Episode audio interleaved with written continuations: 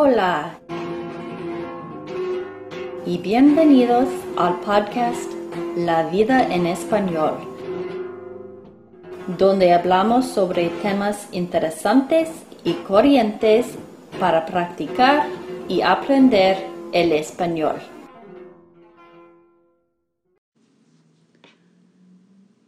Hola, bienvenidos al podcast La vida en español. Me llamo Jenny y en este episodio y unos cuantos episodios que siguen este episodio, yo voy a leer un libro de unos de uno de mis autores cristianos favoritos, Max Lucado. El libro se llama Todo lo que Dios tiene para ti. Ojalá que lo disfruten. Vamos. Sé lo mejor que puedas ser. Por eso te recomiendo que avives la llama del don de Dios que recibiste cuando te impuse las manos. Segundo Timoteo capítulo 1 versículo 6. Antes de que Thomas Merton siguiese a Cristo, él iba más, iba tras el dinero, la fama y la vida en sociedad.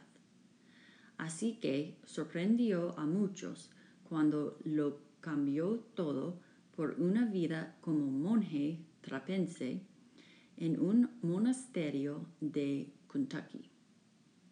Sus colegas del mundo de los negocios especularon sobre qué podría haberle ocurrido. Ellos se imaginaron una versión silenciosa y sufriente de su amigo, mansamente sometido a una vida de penitencia. Pasados trece años, un colega, Mark Van Doren, lo visitó e informó al resto de sus averiguaciones, diciendo, estaba un poco más viejo, pero cuando nos sentamos y hablamos no pude notar alguna diferencia importante en él. Y en una ocasión llegué a interrumpir una reminiscencia suya con mi risa. Tom, le dije, no has cambiado en absoluto. ¿Por qué debería cambiar? me respondió. Aquí nuestro deber es ser más nosotros mismos, no menos. Dios nunca te ha llamado a ser otro más que tú mismo, pero te llamó a ser el mejor tú que puedas ser. De lo que realmente se trata es de quién eres tú en tus mejores momentos. Un grupo de muchachos estaban juntos en un cine cuando uno de ellos decidió ir al puesto de golosinas. A su regreso no pudo encontrar a su grupo. Subió y bajó por los pasillos cada vez más confundido. Por fin se plantó en el frente del cine y gritó, ¿Hay alguien que me reconozca? ¿Alguna vez has hecho preguntas semejantes? ¿Alguien sabe quién soy? ¿A dónde pertenezco? ¿A dónde se supone que tengo que ir? Si es así, es hora de analizar tu historia y averiguarlo.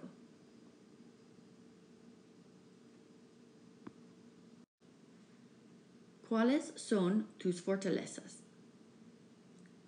Tenemos dones diferentes según la gracia que se nos ha dado. Romanos capítulo 12, versículo 6. Dios no te dio una mochila, sino un saco con destrezas. Esos dones producen resultados. Quizás tú tienes capacidad para gestionar una multitud de pedidos de restaurante o para prever soluciones a problemas de personal. Hay verbos sinónimos que califican tu biografía. Reparar, crear, supervisar. Quizás tú descifras cosas como sánscrito o sistemas defensivos de fútbol. Tal vez seas hábil para clasificar cosas como datos o mariposas. He encontrado a mi hija menor reorganizando su armario de nuevo. ¿Es esta mi hija? me pregunté.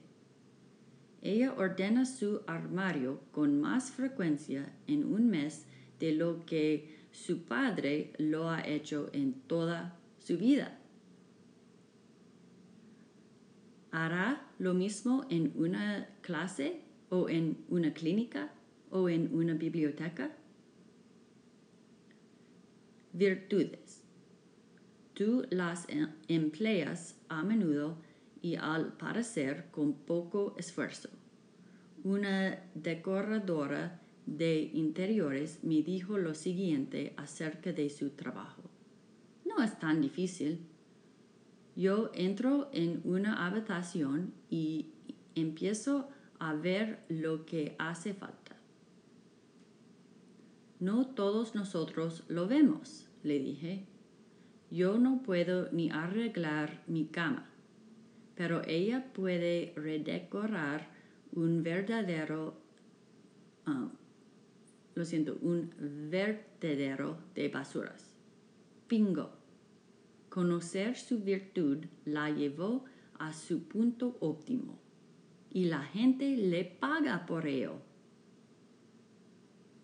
¿Qué cosas específicas puedes hacer con tanta facilidad que realmente te preguntas por qué otros no son capaces de hacerlas.